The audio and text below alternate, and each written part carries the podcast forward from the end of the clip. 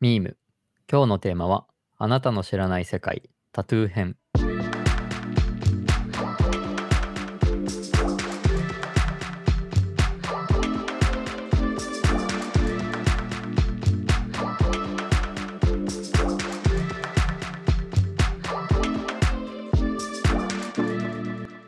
のポッドキャストは、29がお届けする、これからのトレンドになるかもしれない海外のちょっとマニアックなトピックを紹介し、時代の変化を感じてもらう番組です。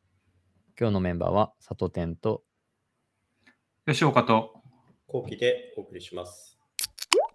えー今日のトピックは、インディペンデントから1年で消える後悔のないタトゥー。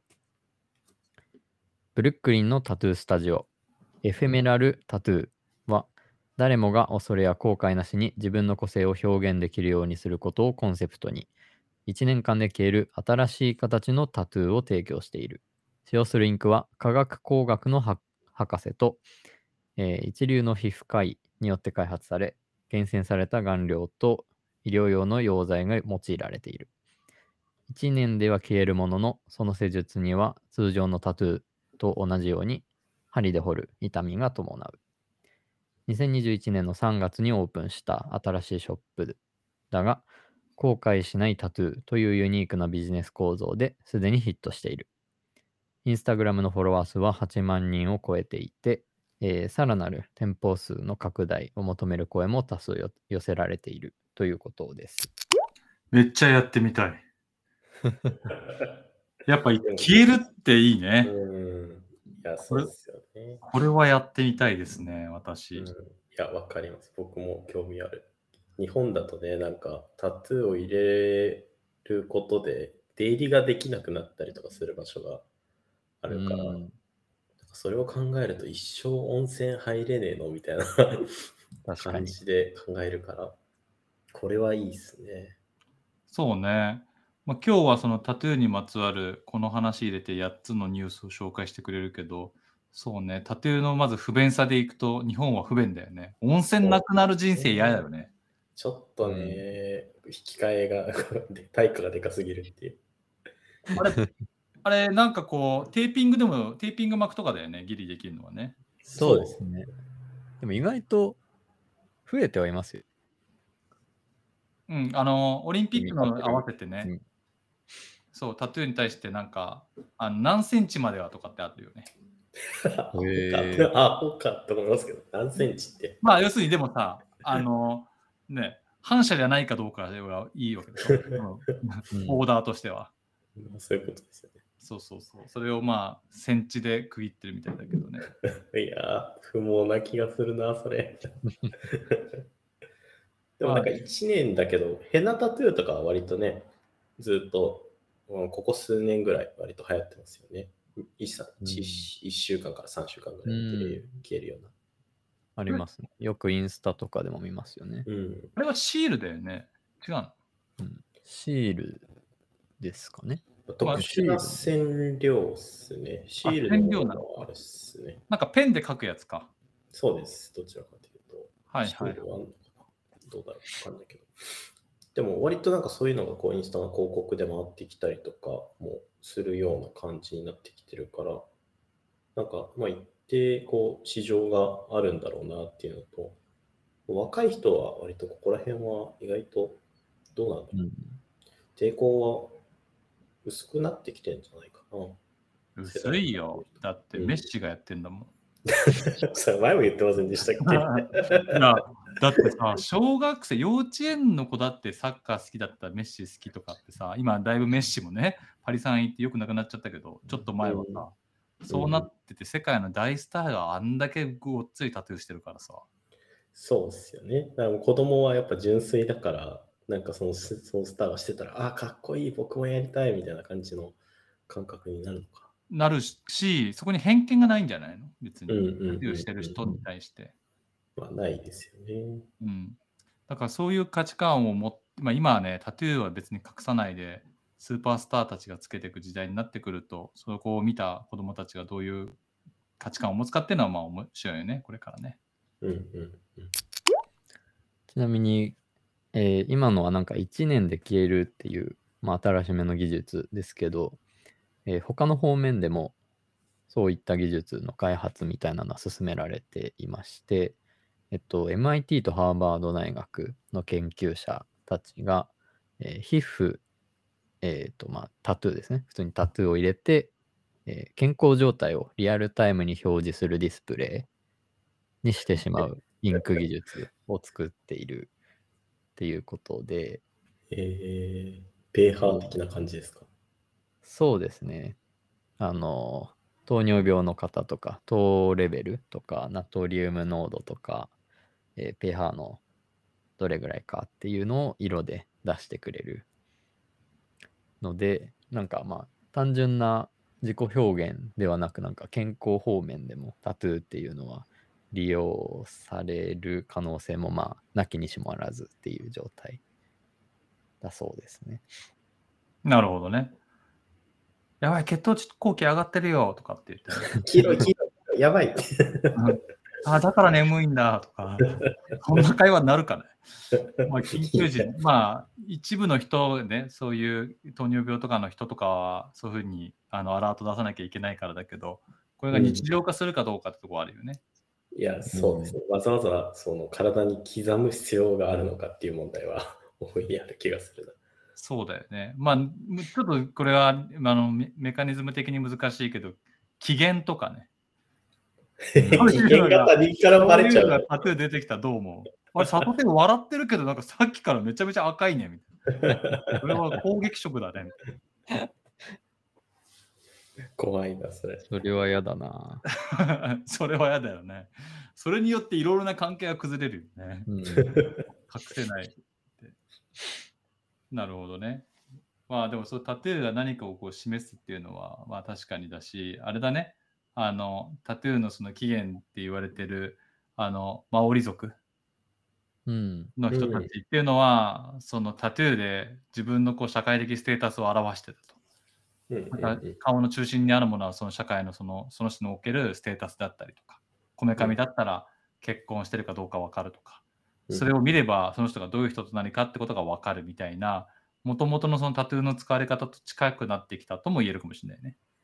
うんうんそうですね。そういうなんか文化的な側面のものがあって、なんだろうな、割とそれがこうファッションまで落ちてきたりとか、今の健康状態がわかるとか、なんかタトゥーの拡張性みたいなところうん。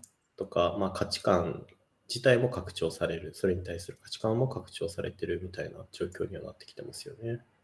まあそうだね。そう,、うんそうだね。まあそれは印、まあ印だけど、でもなんかタトゥー自体がそもそも何かその願い事とかのためにとか、長生きするためにとか、あっちの世界行っても、死んじゃった世界行っても、いい世界になるようにみたいな、結構願い事で祈願のためにしてる人が多かったみたいだけどね。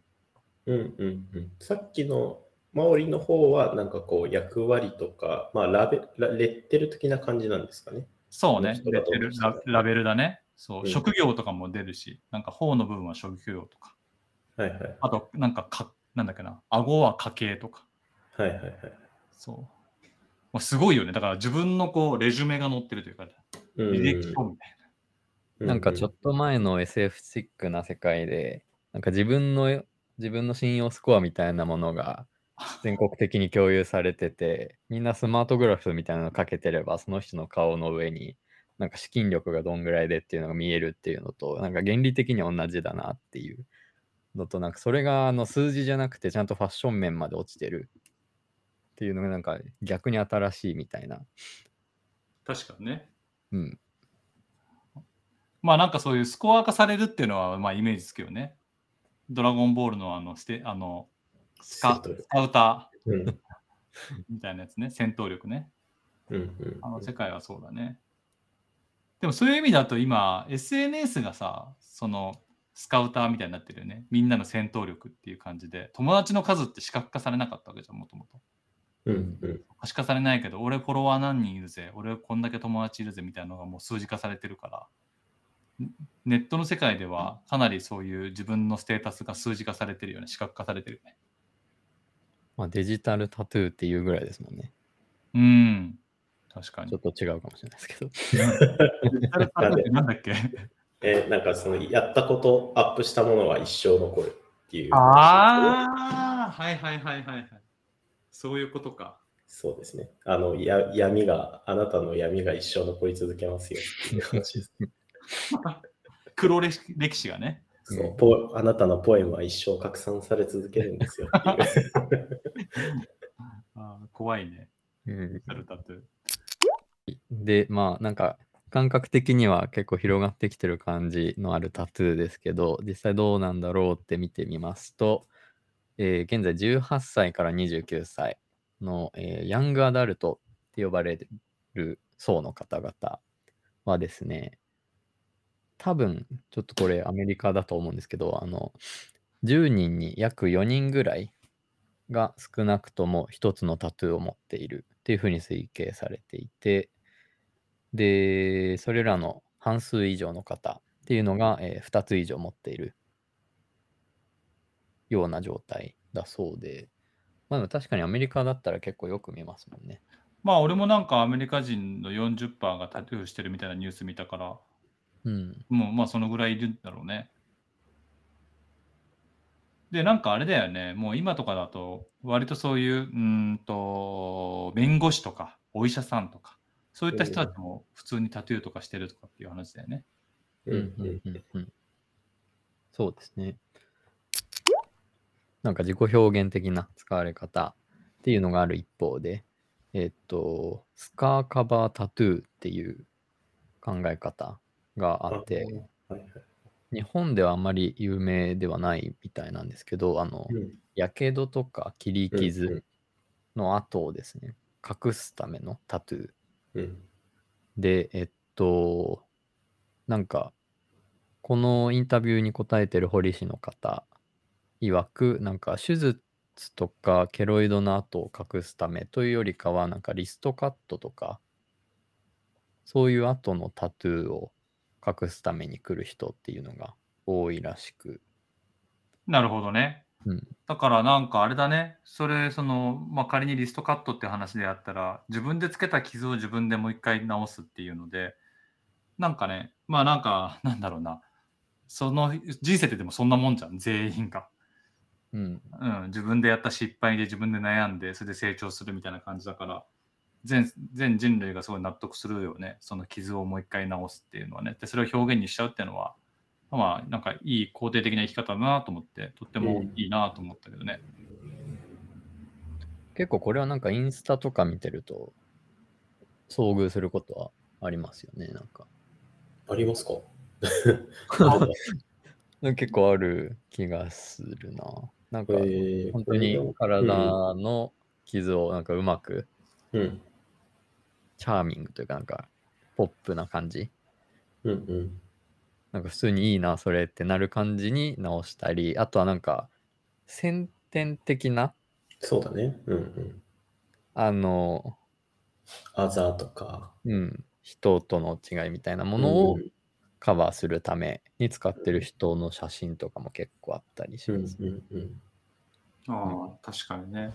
息子のおへそが梅干しに似てたから、日の丸弁当の落書きしたけど、昔、ああいうお弁当の絵描い意外と深い傷になるかもしれないですね。た。息子にとってね、嫌なことしちゃったかな、謝っとこう。まあ確かにね、なんかは、そうね、俺なんかさ、右腕をさ、小学校じゃない、幼稚園の時骨折してて、リハビリちゃんとやんなかったから曲がってんのよ。ちょっと。えーそう。で、なんか、小学校の時ちょっとそれ気にしてて隠してたけど、でもある時からそれがなんか自分の個性みたいな感じで、うん。なんか逆に右腕曲がってんだよってネタみたいにしたんだけど、その傷がネタにできるみたいな瞬間っていうのはあるんだけど、このタスカーカバータトゥーとかってそういうものを自発的にネタにできるのかもね。受け入れた瞬間なんだろうね。ね、なんか、それをなんだろう、表現に落とすことで、だいぶポジティブな方向になるっていう、精神的にもこう、すごい変容するきっかけになりそうな気がする。そのなんか傷って、常にこう自分の傷って自分の目に入るじゃないですか。うん、顔だったら毎日鏡を見るし、それがこう、傷の状態だと毎回それを見てこう気持ちが下がったりとか、まあ、どんどんストレスが溜まっていったりする中で、それをこう、まあ、ファッションだったりとか表現にすることで、まあ、精神的にもだいぶこう改善されそうな感じがしますよね。うん、するね。まあそもそもアーティストのその創作の一つのモチベーションってそこだよね。うん、自分の傷を肯定するために作品作るみたいな。うんまあ、コメディアンとかもそうだったりするもんね。うん、ああ、そうですね。いじめでね、いじめのことをなんか笑いに変えるとかね。うんうんうんううんん。そういう意味だといいよね。そういうことができる手段ねとっても素敵。そうですね。なんかそういう素敵なタトゥーとしてなんか受け入れるように価値観とかを変えていかないといけないなみたいなことを考えると、えっと、なんか見つけたのが、あの、Google。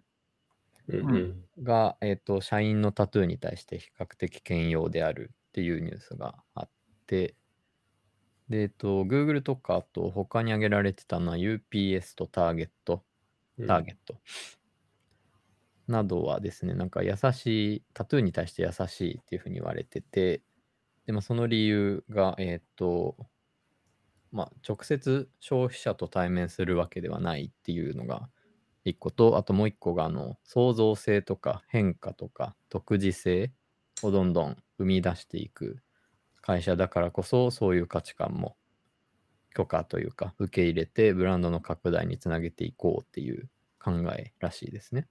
うん。そうね。なんかタトゥーだけじゃなくて、なんだろう、こう表面的、外見的特徴に対して、まあ、あと内面的にもか、そういうところに関してはすごい寛容であるってことか。うんうんうん。でもさ、ターゲットとかって小売りだよね。の、あれなんじゃないですか。店に行かない社員とか。なるほどね。そそっちの本社の人はってことね。そんな差別します？いや、わかんないです。あの、タまあーゲット行ったら確いるかもしれないですけど。確かにね。まあニュースだとそういう寛容的なものがクリエイティブな証だってことね。多様性だってことね。なるほどね。でもあれだね。その他の会社とかではそのやっぱ禁止してるとこもあるんだね。うん、そうですね。ここだと、この同じニュースで挙げられてるものだと、デニーズとかオフィスデポとかは目に見えるタトゥーは禁止っていう風にしてるらしくて、まあなんかう受け入れられるようになってきてても、まだなんか一定数、ちょっとネガティブな感じを覚えるっていうのは残ってるのかもしれないですね。なるほどね。なんかウォルマートとかマクドナルドも同じように、なんか見える部分のタトゥーを禁止してるっていうニュース前見たことあったよ。う。うんん。だからなんかアメリカとかだとタトゥーを入れるっていうよりかはタトゥーを入れる部分とか、あとはタトゥーの内容とか、そういったものがなんか焦点になりそうだよね。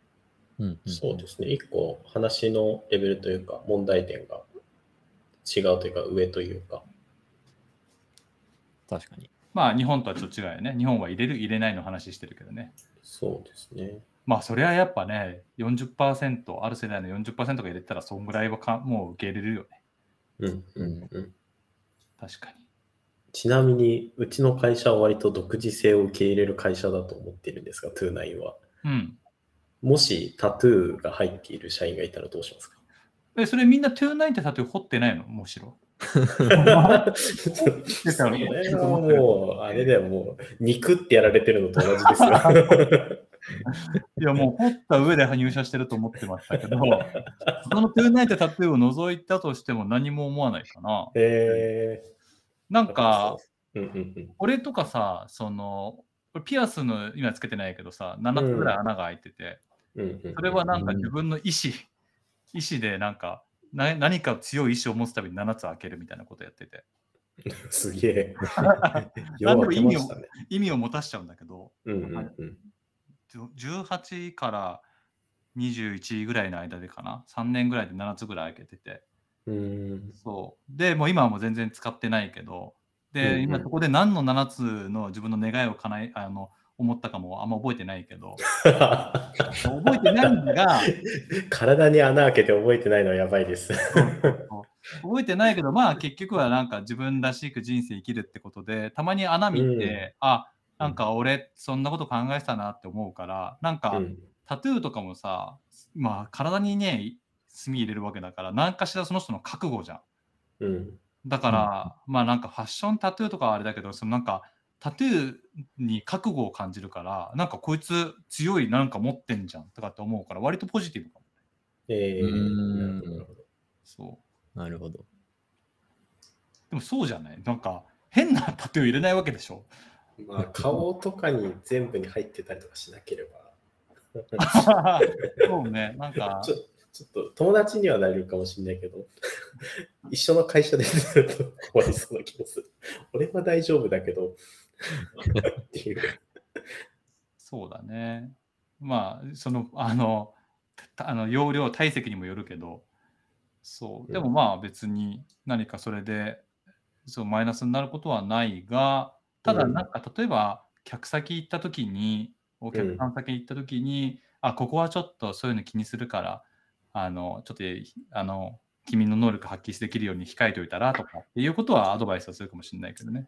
うん、確かに確かに。うんそうですね。まあそれでも、いや、僕は見せたいんだって言うならば、じゃあどうぞっていうぐらいの程度だけどね。なるほど。とても寛容な会社ということでした、という内容は。そうね。と思います。でもさ、さっきのその肉ってやつもそうだけど、うん。なんか、その、江戸時代にさ、そのタトゥー、まあ、入れ墨うんうん。でさ、その罰則するっていう文化があったって話があるじゃん？はいはいはい。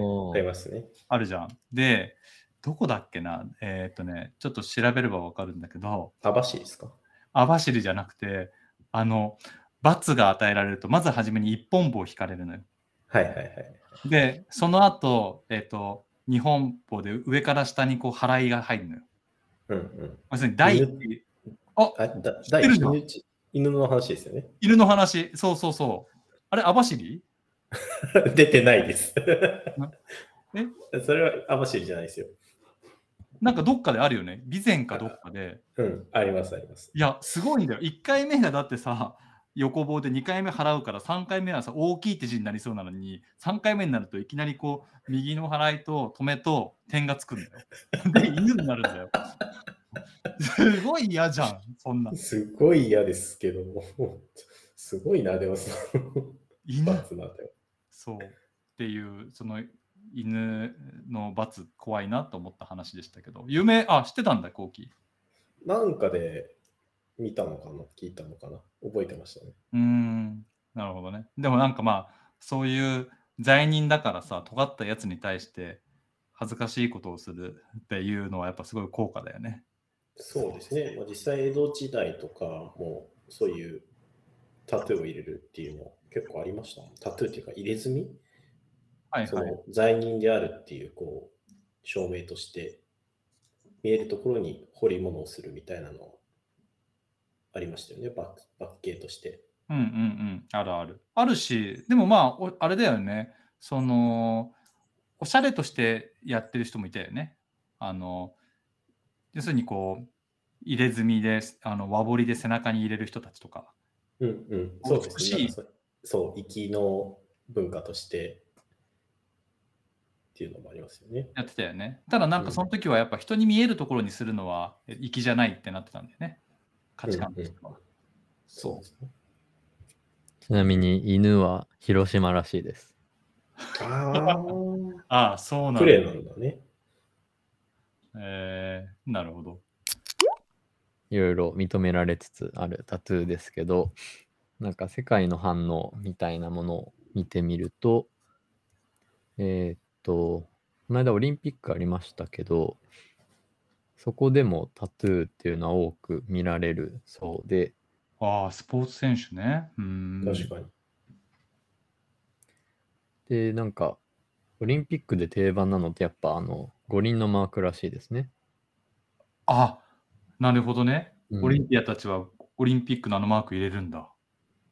で、なんか、その文化みたいなのを作ったのが、カナダの競泳選手だったビクター・デイビスさんっうーん。ていうのがこういう文化というか流れを作ったらしくて、五輪のマークがあって、どの大会に出場したかみたいなのを追加で掘っていくみたいな、ああ、なるほどね。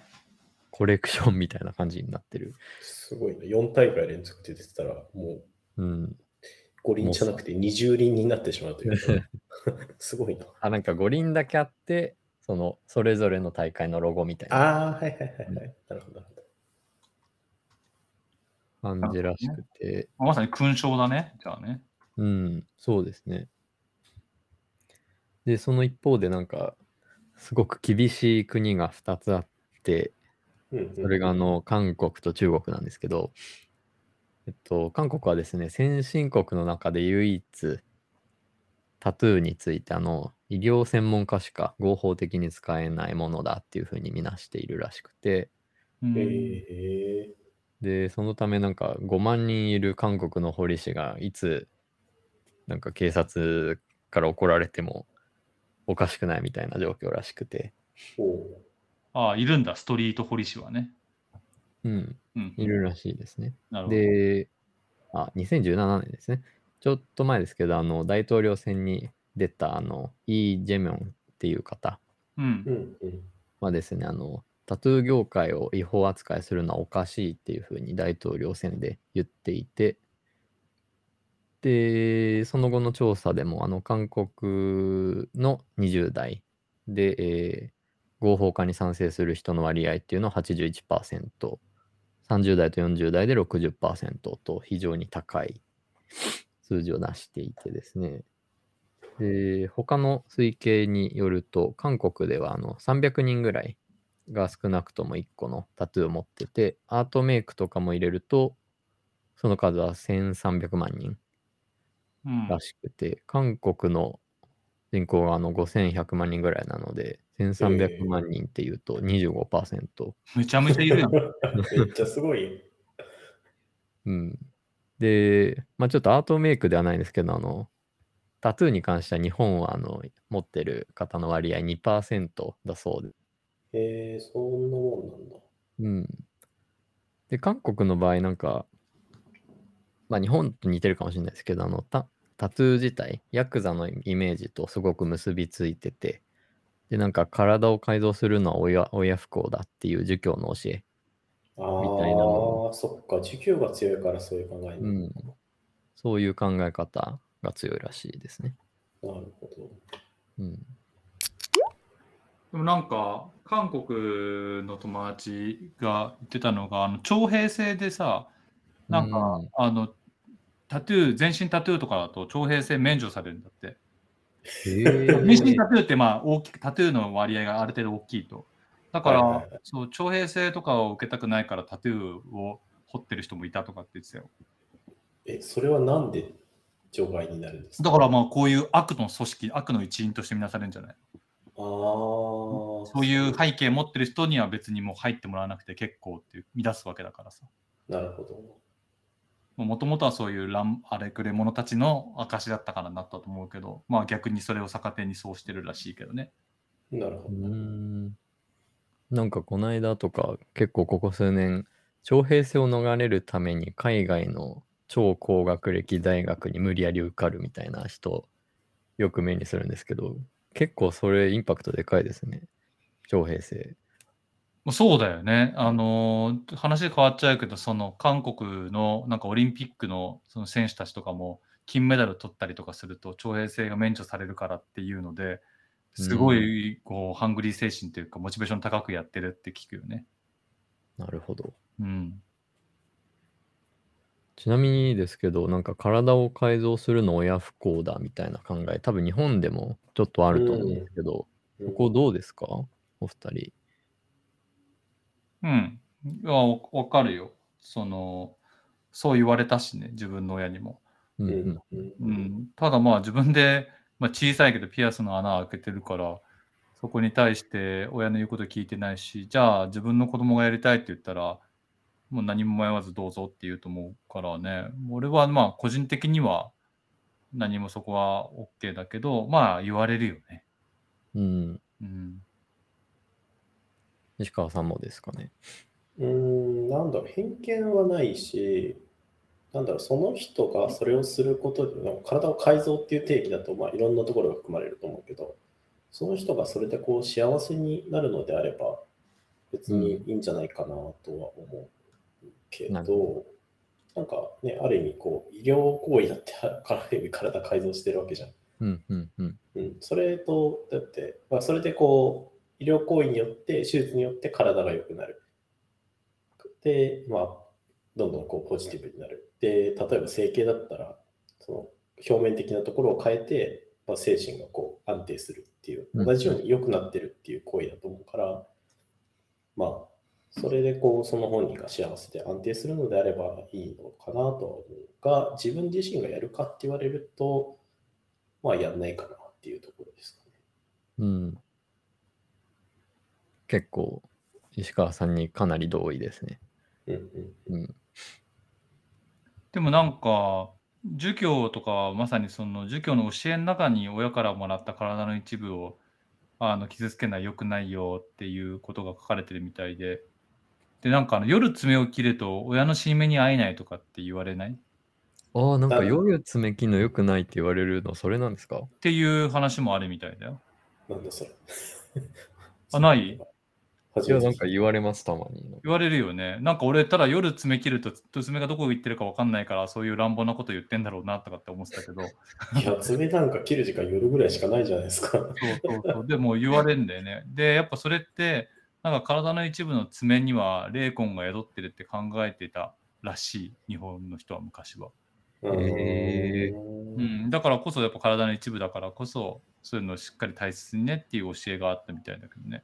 うん、なんかそういう教え自体はすごいこう素敵だと思うし、なんかその中にね、こう本質的な意味が含まれてる。そのそれそのままじゃなくて、その教えの中に含まれてるなんか意味を考えるのが大事でしょうね、きっと。そうだね。そうだし、なんかやっぱ親からもらった体なんだよってことを教えてるわけだよね、これはね。そうそうそうそう。それをうんなんか大,、あ大事に生きろよって、命大事にっていう ことなのかなって、自分を大切に生きることで親も幸せになるんだよっていう話だと思いますけどね。いや、そう思うよ。そうそう。自分を大切にしてくれることが親の親孝行だっていうのはその通りだと思う。うんうんうんまあ歴史を見てても結構一般に受け入れられるあ宗教の教えみたいなものってかなりその時代背景とリンクして動いてるものだと思うのでなんかそこはちょっと期待もありって感じですね。うん。最後紹介する中国についてなんですけど中国もですね同じようにこのボディーアートとかタトゥー自体にはなんかもともと悪いイメージがあるようででそういうタトゥーの文化に火をつけたのが、えー中国のあの2008年の北京オリンピックまたオリンピックなんだ。うん。で、あの、西側に窓を開き始めたのがきっかけだっていうふうに言われていてですね。うーん。で、見つけたニュースだと、えータクシー運転手に対して政府がタトゥーを消せというふうに指示したらしくて、で、タトゥーを、まあ、なんか隠すかとか消すかとかいろいろ相談というか話し合った結果、タクシーのあの運輸当局はですね、あの、アメリカとかと同じように、あの、目に見えないように、うん他人から見えないようにするっていうふうに今はしてるそうです。うん。うーん。なるほど。まあ、それぐらいこう、タトゥーが流行ったわけだね。うん。なるほどね。えーでもやっぱあれなんだね。やっぱこう世界とのこう何か接点を持つと、そこでかいその文化を輸入するみたいなことでタトゥーが広まるみたいな流れは中国でもあるんだね。うん。そうですね。へえ。でも西洋なんだっけ、西側に窓を開き始めたわけだね。うん。これ、ある意味、超閉鎖的ってことですよね。うん。そういう規模の何かがないと、そういう大きい変化起きないという。ううんん。でももしかしたら日本もね、アメリカ、アメリカじゃないや、えっと、海外の人が東京オリンピックでたくさん来てたら、タトゥーに対して超寛容になったりとか、タトゥー禁止だったところがオープンになったかもしれなかったよね。うんそうですね。でもなんか結構、なんでしょう、その20代としてなんか実感的に感じてるのはなんか、最近のそのタトゥーシールとかの流行りって意外と韓国由来のもの多いんじゃないかって感覚的には思ってるんですけど、どうなんですかね？どうなんですか、こうきさん。どうなんですか？でもそういう、例えばアートメイクなんかももろ韓国とかじゃないですか。うん。なんかそういうなんか流れとか技術っていうのは絶対的に、ね、韓国に由来するものな気がしますけどね。韓国もあれですよね。あの、自国内で経済を完結できないから結構外に開いてるじゃないですか。そうだね。その影響も大きそうですね。うん、うん。BTS はメンバーみんなで同じタトゥーを入れようとしてるらしいよ。へ友ー情のタトゥー。それ流行りそう。なんか YouTuber のグループ YouTuber とかもそういうのやりそうだな。確かアーミーたちがね、で私もってなったらね、すごいね。おばあちゃんになってもずっとアーミーだね。それこそもうリアルタトゥー、デジタルタトゥーがリアルタトゥーみたいな、戻ってくるみたいな逆輸入ですよ。確かに。でもそう、すごいですよね。なんか、何がわかるかわかんないのに、その、うん人の名前を入れたりとか、大好きなタレントの名前を入れたりとかって、相当な覚悟なのかな、うんそうですね。ちょっと、まだ理解はできないな、そこに関しては。そうね。だからまあ、入れて子供の名前かな。何か変わらないのはね。そう、そう、絶対的なものですよね。それぐらいかな、入れられるものはと思っちゃうけど。ちなみに、あの、1年で消えるタトゥー。なんか体にも別に害はないよってなったとしたら、なんかどんなの入れたいとかあります？レスイズビューティーかな。あです じゃねえな、それ書いてる時点で。うちのブランドのコンセプトだけど、結構やるのよ。俺あとあの車のナンバー1000だしね。ええブランドの名前色もね。はい、色もそう、ブランドのカラーだし、車なんて10年ぐらい下手すら乗るから、なんかその時の思いをね、毎回車買う時は入れてるね。そこ29じゃないんですね。まあ、トゥーナイン、まあ、1000そうだね、トゥーナインじゃない。まあ会社も大事だけど、まあ、会社の一番のね、大事にしているブランドの事業の1000っていうのを入れたけど。なるほど。うん、おしゃれ。おしゃれ おしゃれ。でもやっぱ1年ごとの自分のテーマに合ったもの入れちゃうな、俺。うーん。そうなるほど。石川さんは？なんですかね。俺はここで臭いこと言ったら、なんかどっかで叩かれるかもしれないから、ちょっとやめときますよ。デジタルタトゥーになるかもしれないです。そうそうそう。いや、もうなんだろうね。いざ入れるとなると、何がいいんだろうね。え里店は逆になんかある。えー、なんだろうな。ほら、聞く聞くのに答えは持ってないってどういうことだよ。1年か。地味に長いな。いや、地まあ味に長いよね。僕あの、その里店の店で10が結構自分のナンバーみたいな感じにしてるんで、10、10とかですかね。10入れてなんか囚人みたいになったらどうしよう。囚人番号10番って。何？あの、彼女とかそういうの全く入れないの？いや、何あるか分かんないものを1年以内に別れる可能性もあるかもしれない。入れれないでしょ。ああ、そうか。いや、でもだから吉岡さん、その子供っていうものは絶対的だし、いいなとは思いましたよ。確かに。あと、まあ自分の心情とか信じるものとかを入れるのがいいかもしれないですね。変わらない価値観うんとか。